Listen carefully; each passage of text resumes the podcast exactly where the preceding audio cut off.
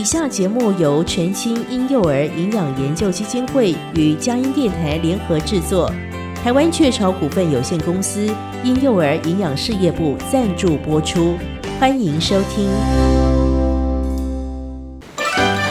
怎么又发烧啦？什么时候才能睡过夜？唉，孩子将来长不高，那该怎么办呢、啊？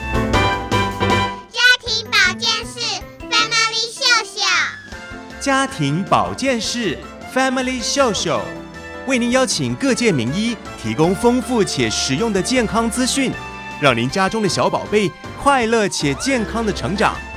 现在就让我们一起秀秀我们的家人吧！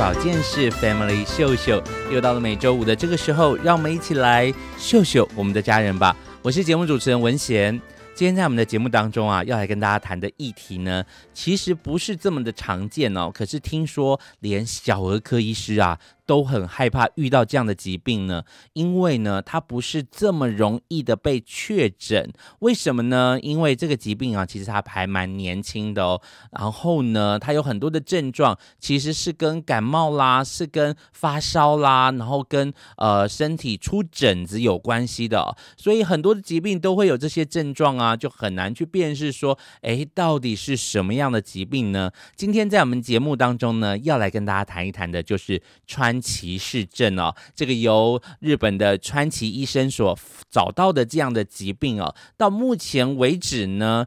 其实呢，最害怕就是它影响到我们的小儿心脏了啊、那在初期的时候，其实医生要很确定、很确定它是川崎氏症呢，其实要透过很多的包含皮肤上面的症状啦，然后舌头上面的症状啦，然后包含了身体上面的一些的症状，然后最重要，他要发烧超过五天，我们才能够正式的确认哦，透过医生正式的确认它是川崎氏症，然后才能够进行诊治呢。而且目前呢，也没有什么。太大的预防的方式哦，所以我们今天就在节目当中，家庭保健室要跟你一起来了解川崎氏症到底是一个什么样的疾病，到底谁会得到川崎氏症？那得到的时候应该要注意哪些事项呢？首先就先进行今天的健康这一家，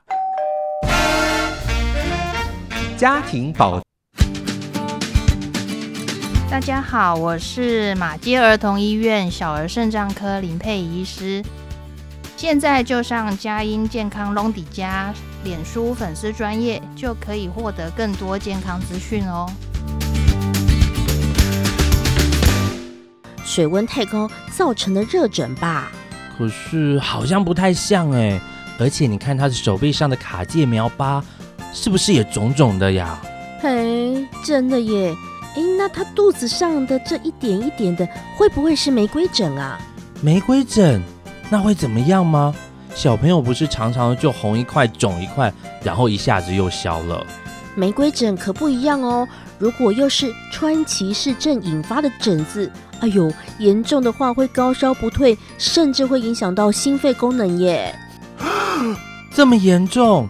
那要怎么办呢？我们赶快来看看小宝有没有草莓舌，就是看看他的舌头有没有出现这个白色的斑点。那如果有的话，就能确定是川崎市症吗？很有可能耶！你赶快去拿温度计帮小宝量体温吧。哦，好好好，我赶快去拿。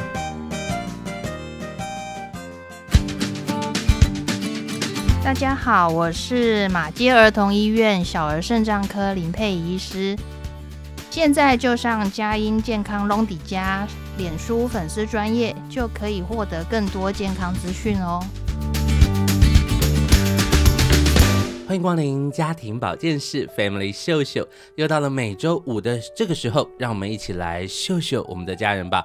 我是节目主持人文贤，今天在我们题呃的节目当中呢，要来跟大家呃做的讨论呢，这个议题哦，我觉得有一点点严肃，而且听起来会有点严重。不过或许是因为这个疾病还蛮新的哈，那所以呢，大家对它的了解还不是这么多哈。然后呢，呃，听到连医生听说有时候医生也会觉得，哇，这个要确诊到这一这个疾病哈，是蛮幸运的啦，哈哈，就是很比较难确诊说，哎，他真的是这样的状况。不过他也有他的危险性跟严重性啊。今天在我们节目当中要来跟大家谈的就是川崎氏症啊，这个由日本医生所发现的这个疾病呢，到底是一个什么样的疾病？为什么连医生连爸爸妈妈都会有一点害怕听到这个疾病呢？那今天在节目当中为大家邀请到的是台北市立联合医院仁爱院区的小儿科医师宋继存宋医师来跟我们谈谈川崎市症，欢迎宋医师。各位听众，大家好，呃，我是台北市立联合医院仁爱院区小儿感染科的医师，我是宋继纯。今天很高兴来上文贤的节目，跟大家谈谈什么是川崎氏症。哎，为什么川崎氏症这么神秘又这么难搞啊？我们先来认识一下川崎氏症好了。这个叫川崎氏症，一定是日本人日本人发明或发现的嘛？那是不是日本人最容易得？所以他发明了这个疾，发现了这个疾病呢？它是一个什么样的疾病？来稍微跟我们介绍一下。好的，它真的顾名思义，它就是 Made in Japan 的 疾病哈。这是一九六七年，日本有一位嗯，就是卡瓦萨基的这个医师，就是川崎市医师，他首先发现了这件事情，然后描述出来。那那之后呢，在日本啊，川崎市政就是一个呃法定规定，他大家要去呃做报告跟统计。的一个有点类似国病吧，哦、要深入研究它了。对，那也因为他们有完整的通报系统，所以大家呃对这件事情的认知呢，就是从日本的报告来的蛮多。那确实目前呃也是呃发生率来说的话，也是日本人是最高的。的对，他们大概每呃每一年呢、喔，他十万个人里面可以到两百一十几个。病例，也就是每一千个小孩，嗯、呃，他好发在五岁以下，每一千个五岁以下的小孩就可以找到两个，超过千分之二，是。超过千分之二的病例哈。嗯、所以那日本人跟我们很近啊，是不是说亚洲人比比，比如说欧美国家人就更容易得呢？对，因为日本之后的第二名就是台湾 啊，真的，对，它就是一个好发在东亚地区国家。是是是，那呃，台湾的话，大概每十万人里面有呃六七十个左右的病例，哈、嗯，就是次于日本。嗯、对。那这个病呢，为什么、呃、好像大家都不是很熟悉哈？因为这个病的诊断其实并不容易，对它有一点就是像美人这样子，你要去描述它 很有诗意。这个人看好像是那样，那个人看又是这样，很变化很多。可是它应该也有一些特色，是我们今天在节目当中可以来探讨的哈。嗯，那我们请了感染科的医生来，所以他应该是跟感染有关系吗？哎、欸，这个问题问得很好。为什么？我没有叫肠胃科医师来讲川崎氏症，对，所以他应该是跟 感染有关系。好，应该是说呢，它最重要的一个症状就是发烧啊。发烧的小孩最常落入感染科医师的手上，变成我们呃相对来说看川崎病这件事就比较、嗯、呃有比较多的临床经验这样子，嗯。好，所以我们要先来探讨它的原因，还是要先来探讨它的症状呢？因为刚刚宋医师已经提到他会发烧嘛，哈，是的。那发烧原因就很多了，对，怎么样都会发烧，小朋友很容易发烧哈。发烧的可能有很多，因为表示你的身体有一些的机制啊，有一些的反应，发炎的反应，所以你的身体的体温就提高了。哎，那这个时候川崎症其实也是其中一个发烧的原因哈。那我们今天不是专门要来探讨发烧，只是发烧温度提高的这样子发炎的反应呢，是川崎症的其中一个症状。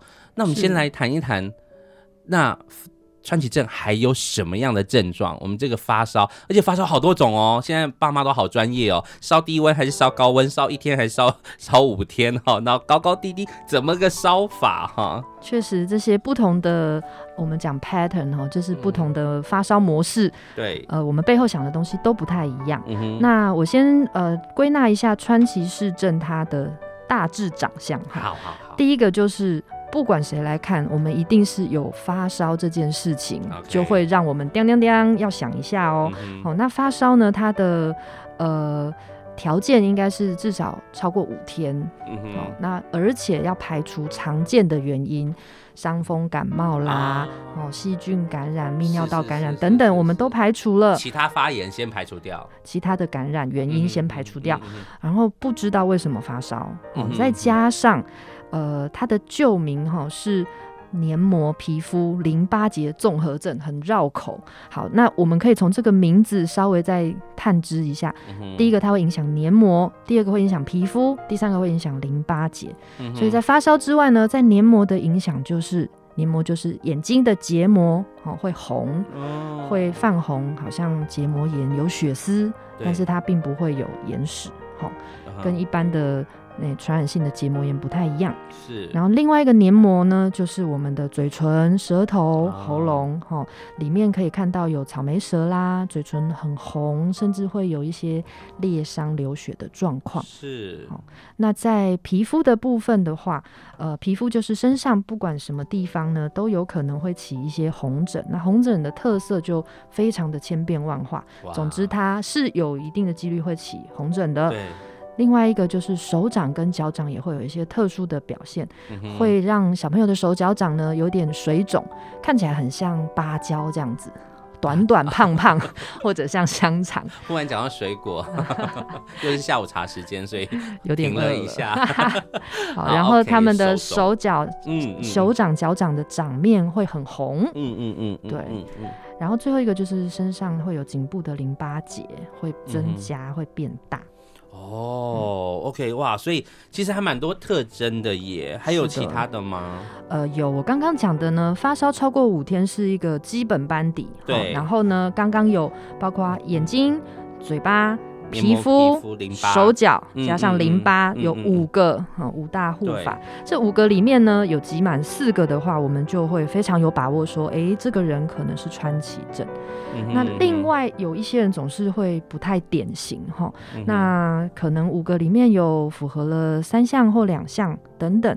那另外我们会用一些比较呃。附加的辅助型的诊断的症状，包括说小朋友小时候打这个卡介苗，哦，会有一个会有一个疤，对，那个疤的地方在川崎症的期间呢，会因为免疫反应就变红，哦，甚至我有看过有肿也有化脓的，嗯哼，那另外呢，我们的肛门口也是一个黏膜的开口，所以它也有可能会有红疹有脱皮的状况，嗯哼，对，哦，所以有有。主要的五五大征兆，然后还有两个附属的，好，那我们就是五取四或五取三就算了。呃，发烧加上五取四就算。好，那 如果不满五取四的话呢，我们就会有用很多很多的辅助。那刚刚讲的辅助有两个症状，另外还有一些抽血的数值可以帮助判断。对对对。那我这边就不一一列出。是。那总之就是想告诉大家，其实呢，它诊断上。就只能靠临床，它并没有一个抽血或一个检查告诉你标准答案啊，你就是、欸、哦，所以它的诊断上面会非常的需要临床经验，嗯哼，因为我们刚刚讲的这些，有的时候腺病毒啊，吼，有的时候流感啊等等，你、嗯、会有很多其他的小朋友常生的感染性疾病。嗯跟这个表现非常的类似，对对对。对对，OK，所以难怪会这么难确诊，这么难呃去分辨它哦，它的症状我们刚刚呃宋医师也说了，其实是千变万化，有很多不一样的表现，而且现在都是非典型的，哦、所以很多都是非典型啊，肠病毒也跟我说非典型，感冒也跟我说非典型啊，所以小朋友身上的疾病，可能有些人发烧，有些人不发烧，哎，有些人长疹，有些人不长疹子哈，所以我们还是要带到医院给医生来看。看一下哈，但呃，这些会最让孩子不舒服的大概会是什么？他的精神状况会好吗？还是说他其实会？因为爸妈通常通常比较容易观察到是孩子的精神状况啦，或是疹子啦，或者是其呃发烧对外显的。嗯，好的，嗯、川崎镇啊，就是呃。它其实是一种血管的发炎，嗯嗯，血管全身上下都有。那特它特别爱攻击的就是中小型的血管，嗯哼，哦，那所以我们刚刚讲的黏膜跟皮肤上面都有非常多的小型，呃，就是一些微血管，哈。那你会看到这些症状，就是会造成红红的、热热烫烫的、痛痛的，而且又是全身，所以可想而知，小朋友一定非常的不舒服。对对。所以临床上面我们有一个区分，就是说，哎，如果今天这个小朋友高烧，可是他活蹦乱跳，他可能比较像病毒感染。可是如果这个人发烧，但是他病恹恹的，病恹恹，而且呢，他很躁动，到底是牙齿痛还是肚子痛，不知道，就是这样也不行，那样也不好，很不舒服哦，那就有可能要像川崎症的表现。OK，今天在我们节目当中邀请到台北市联合医院仁爱院区的小儿感染科宋继纯医师啊，非常仔细的跟我们说，哎，这个在临床上遇过非常非常多不同的样貌啊。我知道现在大家看医生很流行哈，就是拍照给医生看，常常在家里，哎，这个要拍一下，这个要拍一下哈，然后。到诊间给医生看，说：“你看有这个，你看有这个，就是很多很多的状况哈。其实川崎症的诊治很像这样千变万化的哈。有时候身上起红疹，哎，有秃没秃，有破没破哈，平平的，然后还是会不会痒啊？会不会红啊？各式各样的疹，湿湿的疹，干干的疹哈。所以其实还是要交给专业医师来判断，会比较精准。那今天在节目当中跟大家探讨的这个川崎症，其实不是这么好搞哦哈。我们要稍微休息一下，等等回来跟大家说。”川川崎症有什么严重性？哎，你还不能不管它哦，否则会引发一些哎跟心脏有关的疾病，其实是蛮危险的哦。好，我们休息一下，待会回来继续来跟大家聊一聊川崎氏症。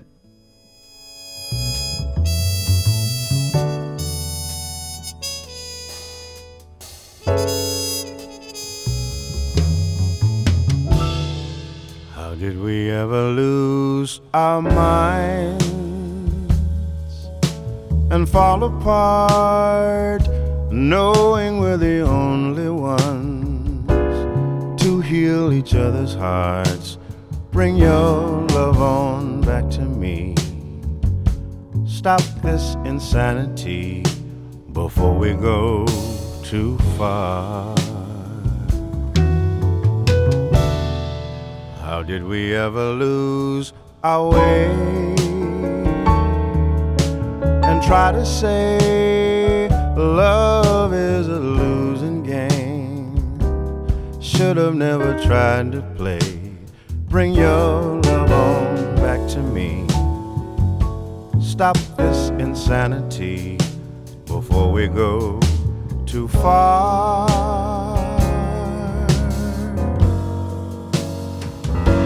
We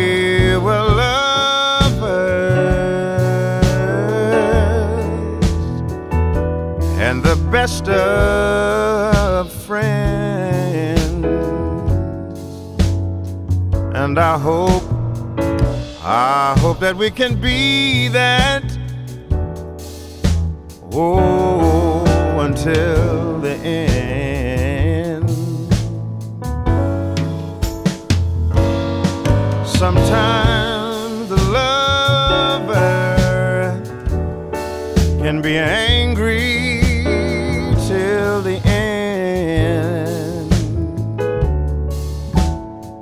but it's always the friend inside that will make amends. Oh, how did we ever lose our way and try to say love is a losing game? We will never be the same Bring your love on back to me.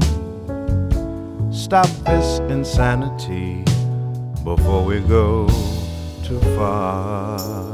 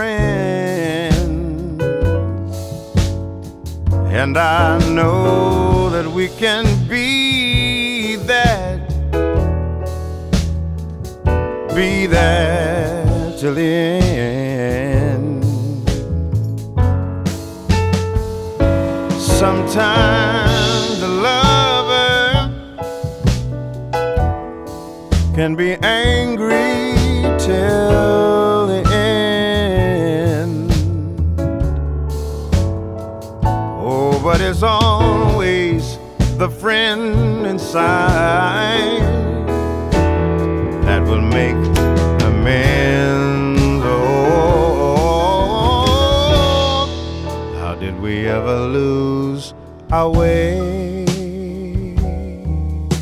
and start to say love is a losing game? We will never feel the same. Bring your love on back to me. Stop this insanity before we go too far. 为朋友们进行的节目是家庭保健室 Family 秀秀，让我们一起跟着医师来秀秀我们的家人吧。我是节目主持人文贤，今天在节目当中啊，哇，来谈这个川崎氏症啊。刚刚在上一段节目当中听宋医师讲了这么多这么多的症状，是不是会觉得有点可怕哈？我要告诉你，更可怕的我们还没有讲出来。再次欢迎台北市联联合医院的仁爱院区小儿感染科宋继纯宋医师。各位听众朋友，大家好。好，我是宋继纯医师。我们接下来讲川崎氏症更可怕的就是它的危险性哈。呃，如果你得了呃孩子得了这个川崎氏症，然后可可能如果你你最医生最担心的可能是会是哪些的方面呢？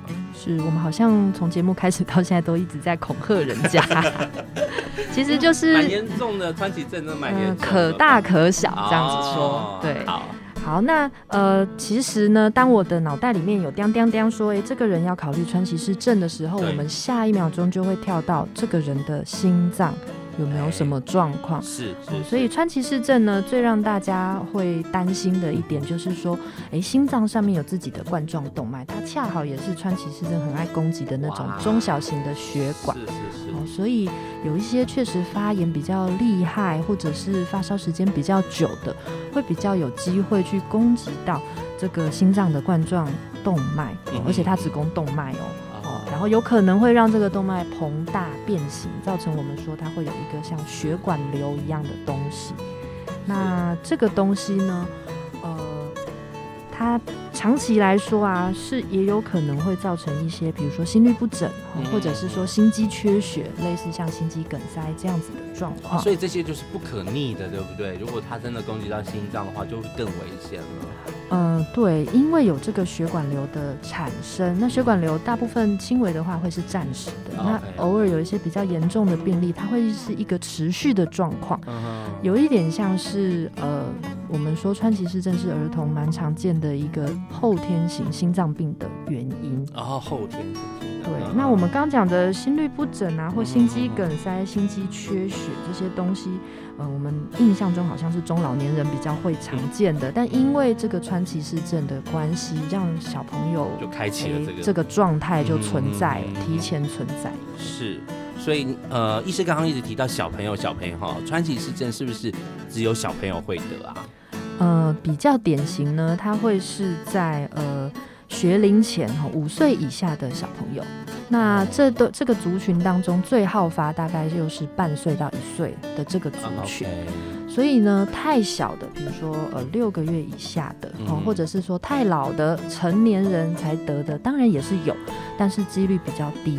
但是相对的呢，如果是这些年龄被确诊的，通常可能也会比较厉害一些，因为他可能就大家比较不会往这个方向去想，哦，比较难以诊断或治疗这样。嗯哼，所以现在我们把这样子的感染，我们说它会来攻击我们比较呃中小型的血管，这样它其实算是一种病毒吗？还是说它是、嗯、它是一个什么样的什么样的感染呢？是大家因为有发烧，然后又有很多有的没的红红啊，哈、嗯，会让我们觉得说，哎、欸，它应该是个感染吧？嗯，但是至今呢，川崎病有很多的专家学者想要找出它有没有一个。冤那个冤有头债有主这样哈，所以没有什么没有发现一个川崎病毒，没对，没有一个人可以出来说啊，他就是罪魁祸首，大家都怪他就好。真的，哦，但是我们会从一些呃流行病学上面的统计呢，去推敲一下哈，为什么有些人觉得说啊，应该是有某某。川崎病的病原体，只是我们还没发现呢。哦，因为它有发烧、有出疹这些很像一般的病毒感染，比如说麻疹啊，或者是猩红热啊、腺病毒感染都有可能类似的表现。对对。第二个是它是有一些季节性的哈，它在冬天跟夏天，我们会发现有某一个时间或某一个空间、某一群人，它就会好像有点集中发生哦，有点类似像传染病这样有病例的聚集。好，那第三个就是说，它好发的年龄就是这个半岁到五。最中间，那正好就是小朋友上幼儿园，然后团体生活开始，然后就很容易发烧的年纪。对，对，这些特色就让我们觉得说，诶，会不会感染的这个因素占了一个程度？那事实上，我们也发现哦，有将近三分之一很典型的川崎病的小朋友，他身上是可以被找到一些细菌或者病毒同时有存在的。哦，所以它是一群。呃，对，我有遇过有川崎病确诊的小朋友，但是同时他小便培养也培养出大肠杆菌。OK，对，好像有并存的状况存在。是是，是，是，是，嗯，所以哇，那现在所以还没有办法很明确的告诉我们说，哎，到底是。嗯，病毒是什么样的病毒？因为其实大家可能会想说，哎、欸，如果可以抓到的话，那我们就可以培养它的这个疫苗啊。是啊，是啊。可是现在也没有川崎症的疫苗哈，所以大家可能还是要。要叫大家注意也不是哈，但是你要好好的观察你的孩子是不是有啊、呃，医师刚刚在上一个阶段所提到的那些症状哈，要赶快带去给医生看哈，包含了比如说发烧啦，然后黏膜皮肤淋巴，然后还有这个手脚掌哈，然后另外还有两个附加的这个卡介苗哈，跟肛门口等等的哈，所以这个其实全身上下可能都会有一些症状，爸爸妈妈要特别的注意了哈。那症状好多哈，爸爸妈妈很难。记得那么多啊，又不是在念书，所以我会建议呢，因为发烧绝对是这当中大家会最在意、最担心的。对，很明显。对，所以当你发现你的小朋友除了发烧之外，精神不好。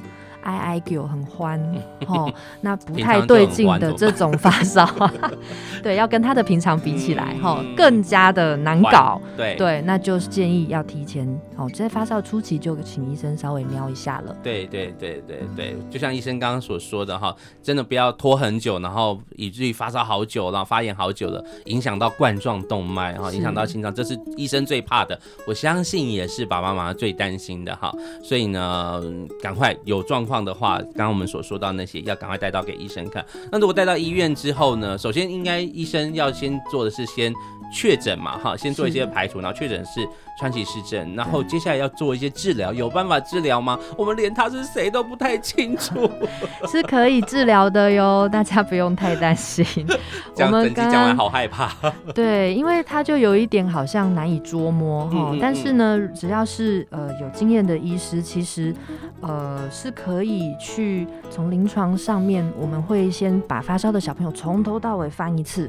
哦，全部的蛛丝马迹线索都收集完整了之后，我们会再加上一些检查，哈，可能是比如说排除它是不是流感啦，是不是腺病毒啊，哈，有一些可能会很相似的状况，我们也把它排除。嗯哼，最后真的觉得，嗯，你就是我们需要做治疗的时候，我们有两个主要的武器，分别是呃免疫球蛋白，另外一个是大家很熟悉的老药叫阿司匹林。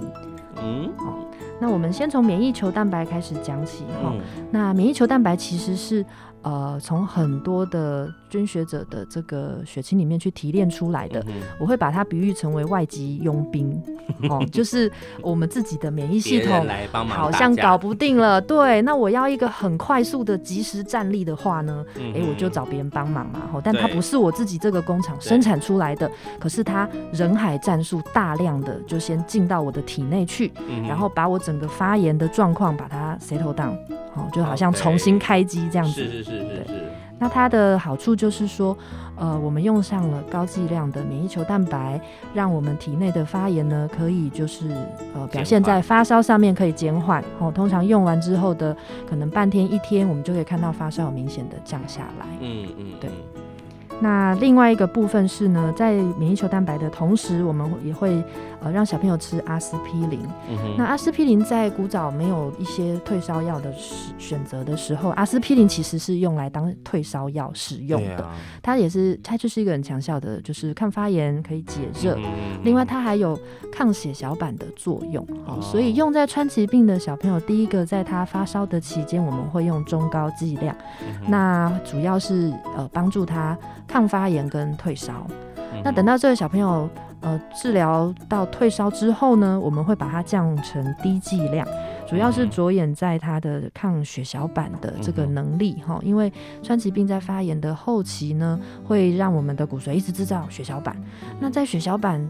很多的状况下可能会比较容易造成血液的凝固，哦，比如说像血栓这样子的状况，这个时候有一点低剂量的阿司匹林来帮忙，比较不容易会产生这种诶血管的病变这样子。是是，哇，所以嗯要治疗起来其实是有有药哈，但是好像时间应该也要拖蛮长的，会需要到留院观察或是要住院的情形。哦，这个是一定得要住院治疗，因为我们刚刚讲的免疫球蛋白是外籍佣兵，所以也有一些人。可能会跟你原本的免疫系统有一点对北哈这样子，哦，所以我们在院中会要非常注意免疫球蛋白进来速度一定会非常的慢，一定会密切的注意有没有一些过敏或者不适应的症状，哦、这个是非常重要的。是，所以就会需要住院。嗯、那通常川崎市症这样子，整个病程会维持多久？那住院的时间会是多久呢？是，如果都不治疗的话，平均大概呃，就是说没有被发现好确诊的话，平均。大概是十二天左右，他自己也会退烧。可是呢，他已经在你身体里面烧过一轮了，然后就会留下一些破坏，那就包括我们心脏的冠状动脉。啊、所以在入院确诊之后，通常可能已经发烧个五六天了，嗯、我们会先做一个心脏超音波，确定一下说，哎，这个我们最担心的重要的器官有没有受到影响？好、嗯嗯，但是川崎病最喜欢破坏这个血管的时期，不是在一开始的时候，它会累积一点能量之后，大概在一到两发病一到两个礼拜这之间呢，开始会做一些变化，所以第一次的正常我们还不能够诶、欸、太掉以轻心哈。通常会在大概两个礼拜前后，我们会再安排第二次的心脏超音波。嗯嗯，如果这时候看起来的冠状动脉也都是平平顺顺、很漂亮的话，我们才可以说哦，我们成功的阻止了这个状况导致的伤害。嗯，对，嗯嗯嗯，是哇，所以这样住院起来就会要要差不多要两个礼拜的时间吗？呃，通常到退烧。一个礼拜内应该是 OK，OK，、就是至少要住一个礼拜，让那个烧退下来了。那后面的超音波可以是在出院之后再做。OK，就是回诊的时候再再次检查那个心脏的状况是不是 OK 的这样子哈。所以这是大概呃川崎市政我们会面临到的一些状况哈。当然我们希望都不要确诊，不过真的有一点难搞。你看都是用排除法的哈，先确定不是别人，那就是你了哈。对所以呢，爸爸妈妈是没有办法自己判断的，也没有办法自己治疗哈。但是刚刚医生有提到一个状况，就是你从头到尾都没有发现，没有去看医生，整个十二天烧完一轮了之后才。发现哎，已经来不及了哈，就只能收拾残局啊、哦！真的这样是有点危险，也不太 OK 的情形哈。所以川崎症。大家还是要注意一下哈，呃，我们要再休息一下，等等回来继续跟大家聊一聊。哎，那这个川崎症的照顾啊，川崎症的观察，呃，有什么样的注意事项，或者是他常常容易搞混的一些状况是什么哈？来跟大家喂教一下喽。休息一下，待会回来回到家庭保健室，继续聊聊川崎氏症。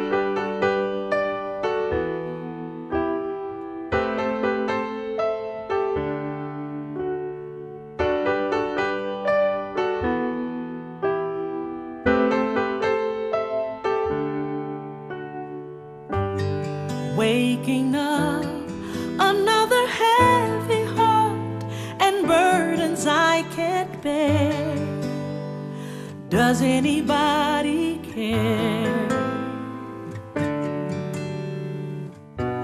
Sing more of what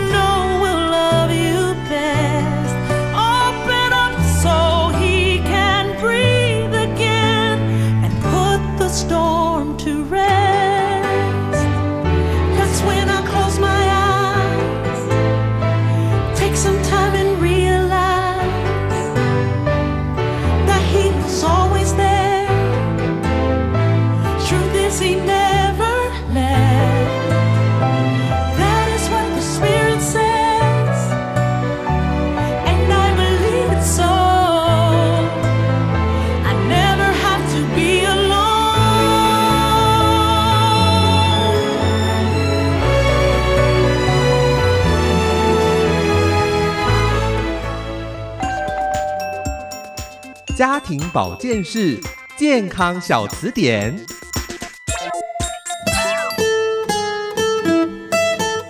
各位听众，大家好，我是台北市立联合医院仁爱院区小儿感染科的宋继纯医师。今天医学小词典要和大家分享的是，如果我的家人或同学被诊断出肺结核，我该怎么办呢？首先，当你发现你的身边有人是肺结核的患者呢，我们的工卫系统啊就会非常尽责的开始启动疫情调查。它会根据呃你跟这位指标个案接触的时间，在什么样的场合接触，还有这个指标个案的传染力，会评估一下你被它传染的风险的高低。如果确认你有被传染的风险呢，就会把你列成潜伏结核病的接触者。那接下来你就会领到一张黄色的单子，告诉你说，请去医院找小儿感染科的医师帮你评估哦。那我们呢，接到这样子的呃状况，就会呃帮你照呃看接触之后的时间哈，会帮你照胸部 X 光片，或者是呢做一些呃结核菌素的皮肤测试，或者是抽血测试。这些测试主要是要让我们知道说，这个细菌到底有没有进到你的体内。如果进到了你的体内，是不是开始蠢蠢欲动发病了，或者它只是暂住在那里伺机而动？那根据统计呢，如果是小朋友呃有被接触到结核病的话，这个病菌在你的体内呃发病的机会会比成人高出几百倍之多。所以我们会希望在它进到体内却还没作怪之前呢，先发制人。所以我们这样子的状况就会给你吃一些药物，呃，帮助你预防这个呃结核菌在你身上发病。那这个时候如果确诊是潜伏结核的呃这个小朋友的话呢，就请配合医师的指示，要乖乖的吃药哦。你只要把该数的馒头数完呢，就可以把体内还没有作怪的病菌就把它杀掉了。好，那以上就是今天的呃跟大家分享的医学小词典。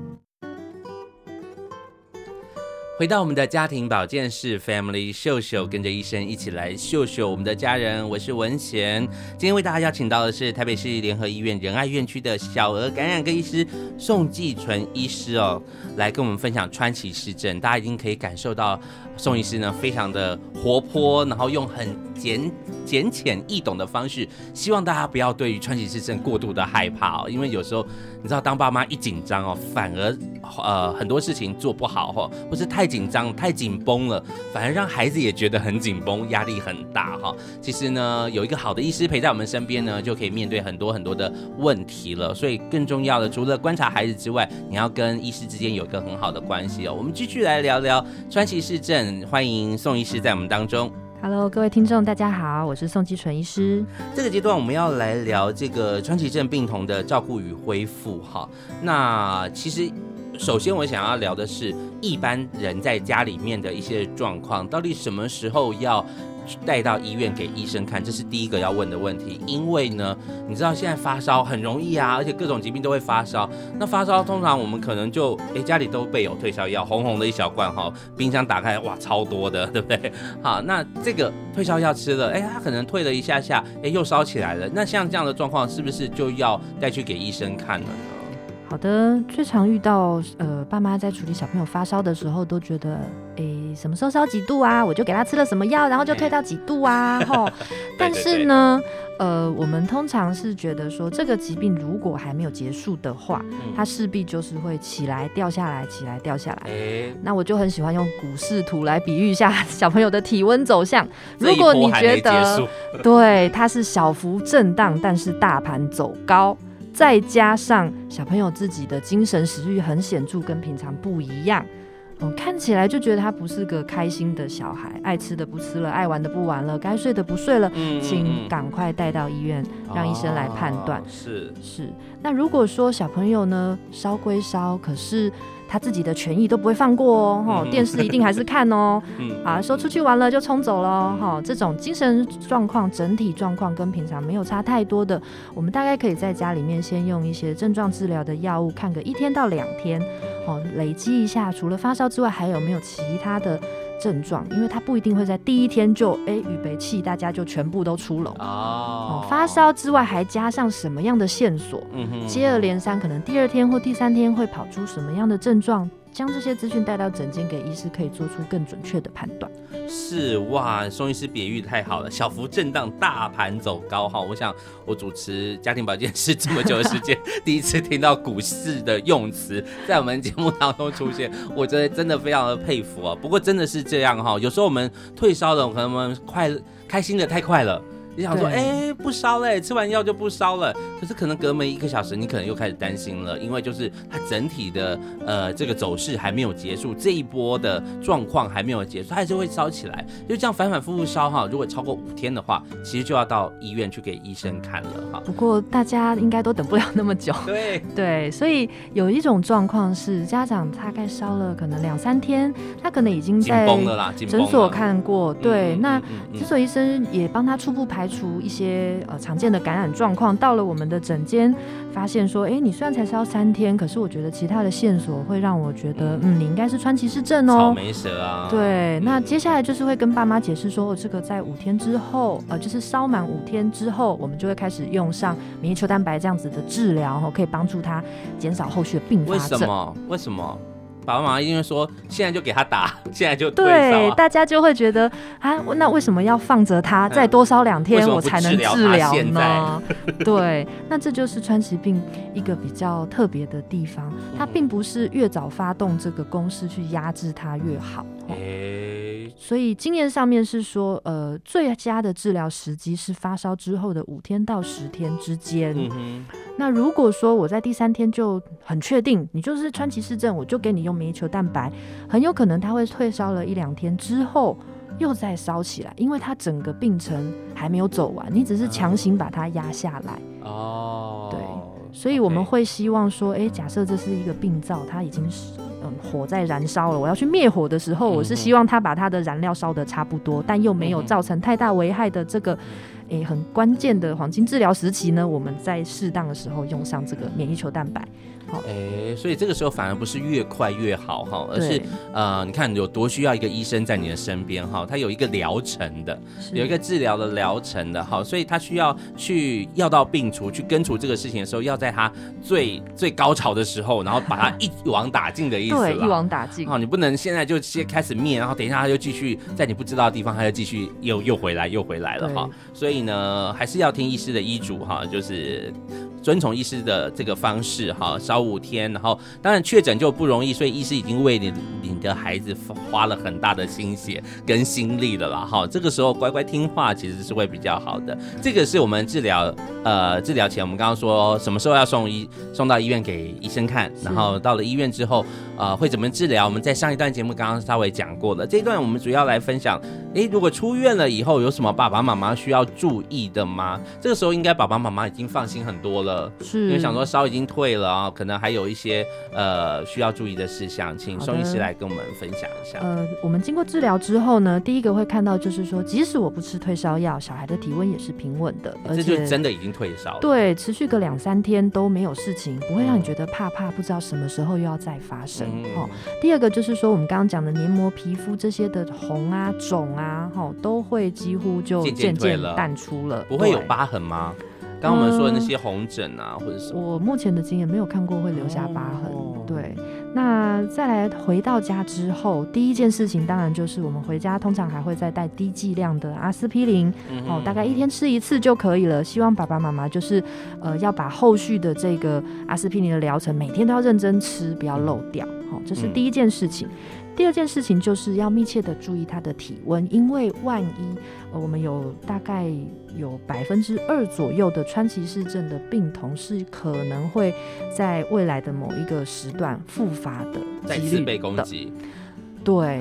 但是呢，如果它会发生，它的早期征兆就是体温的升高。OK，, okay 对，所以回家之后，我们会建议说，哎，出院之后的一两周，稍微比较密切的监测一下他的体温。是、哦，用同一支家用温度计，不用一定要很准确，但是就是那一只，每天都用它量，嗯、就可以知道趋势是往上升还是往下降，可以及早的去侦测有没有复发的这个前兆。哎，医师刚刚又讲到一个。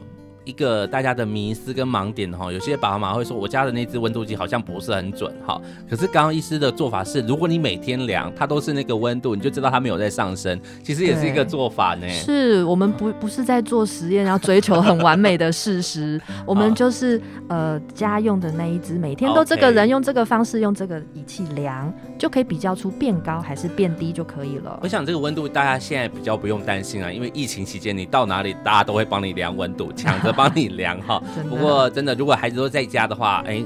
早晚的温度稍微量一下，他的体温是不是有呃又再次发烧的状况？这是最先会出现的。对，还有什么居家生活里面要照顾呢？除了刚刚我们说，哎，可能会有一点点的机会会有复呃，就是再次患病复发的状况，还有其他的需要特别吃啊、呃、什么生活上面，或是要让他多休息、喝水什么，嗯、有什么禁忌吗？是，基本上呢要看他在入呃就是追踪的心脏超音波，如果他从头到尾是没有。影响到冠状动脉的状况的话，小朋友的体能活动啊，然后吃喝拉撒睡是不用特别做什么限制的。欸、反过来，你还要从旁观察说，哎、欸，如果他就是跟以往一样的体力，可以活蹦乱跳，那你就可以放心说，哎、欸，心脏功能整组马达都是很好、很有力的。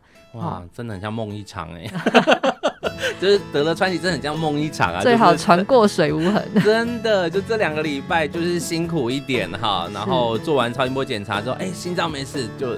全部全家一起欢呼啊！出去玩一阵这样这种。但是呢，还是有少数的人会有暂时性的影响到呃心脏的冠状动脉。这时候我们会看他的呃这个血管瘤的 size 哦，如果是呃稍微比较小一点的，有可能吃了几个月的药之后呢，它慢慢就又修复成正常的 size。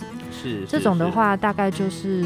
呃，心脏医学会其实他们有定定后什么样子的严重度，你要多久追踪一次？给心脏科医师追踪。那如果有一些比较严重，它很持续的血管就是膨大了，那这种人可能甚至要每年哈就追踪，哦，或者是遵照心脏科医师的这些指示，有没有需要太极限运动、太激烈的活动不能做？哦，但是要强调说，哎，这些都是呃医师有说的话，我们再来主动限制就好了。哦，平常是呃一般的状况是不用特别去做。这个限制是，但是听说有一件事情是可能要稍微注意一下。我们都知道学龄前的孩子会常要去打预防针，是的。啊，但是因为我们跟我们吃的东西、吃的药物有关系，嗯，好，所以就要稍微延迟一下预防针的时间，对吗？是的，嗯，我们在小朋友在一岁的时候呢，只要是台湾的小朋友，都会建议要施打这个呃麻疹、德国麻疹腮腺炎以及水痘疫苗。对，那这两个疫苗呢，它们其实是一种活性减毒疫苗，就是它其实是个残废的病毒打到你的体内，哦，只是教你的免疫系统要开生产线、生产武器对付它而已。但我们刚刚讲到川崎症的治疗，其实有一大堆的外籍佣兵用免疫球蛋白进到你的体内。所以这些人，呃，这些外籍佣兵其实已经搞不好对付过水痘啊，对付过麻疹病毒了。那当你身体里面已经有这些佣兵的存在，你又再打这个活性减毒疫苗，马上就被中和掉了。用了。对，它根本没有机会去刺激到你自己本身的这个免疫系统。所以我们会希望等到外籍佣兵都已经凋零了之后，保存期限就是十一个月哦。用完免疫球蛋白之后，十一个月以后。再来施打哎活性减毒疫苗。的耶，对，所以它是剂量非常高的关系。OK OK，所以这个真的是这一年的时间，所以爸爸妈妈真的要注意一下哈。如果曾经有确诊川崎氏症，然后有使用免疫球蛋白的时候，哎，这两针要特别注意哈，是就稍微缓一缓，稍微等一等哈。通常我们会在出院之前呢、啊，就要他的健儿手册，我们就会注明哈、他接下来要打的哪几针需要 delay delay 到几年几月之后再打。哦，台湾的小儿科医师真的是太棒了哈！还有你的儿童手册，请你一定要拿出来啊，然后该打预防针要打，不过川崎症是算是会让你有一点小小的插曲，需要有一点小小的调整。这是我想这是呃。为了你孩子的保健最好的方式了哈。今天非常谢谢宋医师在我们节目当中的分享，最后给我们一点点的结论好不好？我们还有一点点的时间来为我们做一个结论，针对川崎市症爸爸妈妈的心态啊啊，或者是陪伴孩子走过这个呃，给我们一点建议，不要再恐吓大家。好的，其实呢，讲完这么多川崎症可怕的地方，在我的临床上的经验。呃，大部分都是短期哦。出院之后，经过了可能几个月的追踪之后，其实他的生活是跟一般人完全没有两样的。是。对，重点就是呃，爸爸妈妈对于治疗哦，对于他的一些照顾，要充分的跟医生做讨论沟通，然后要能够确实的执行。我相信一定都可以帮助小朋友度过这个难关。是的，再次谢谢宋医师今天在节目当中的分享哈。虽然我们不知道为什么川崎症会找上门来，以现在的医学来状况来说的话，可能我们不知道为什么是我哈。但是你会发现，我们今天可以做的事情还真多哈。从呃从一开始哈观察孩子，到后来呃确诊，然后治疗，然后到后来后期的一些照顾。虽然我们不知道他是谁，可是我们可还是可以好好的对待我们孩子，保护我们的孩子哈。所以爸爸妈妈继续加油努力喽。我们家庭保健室下礼拜再见喽，拜拜。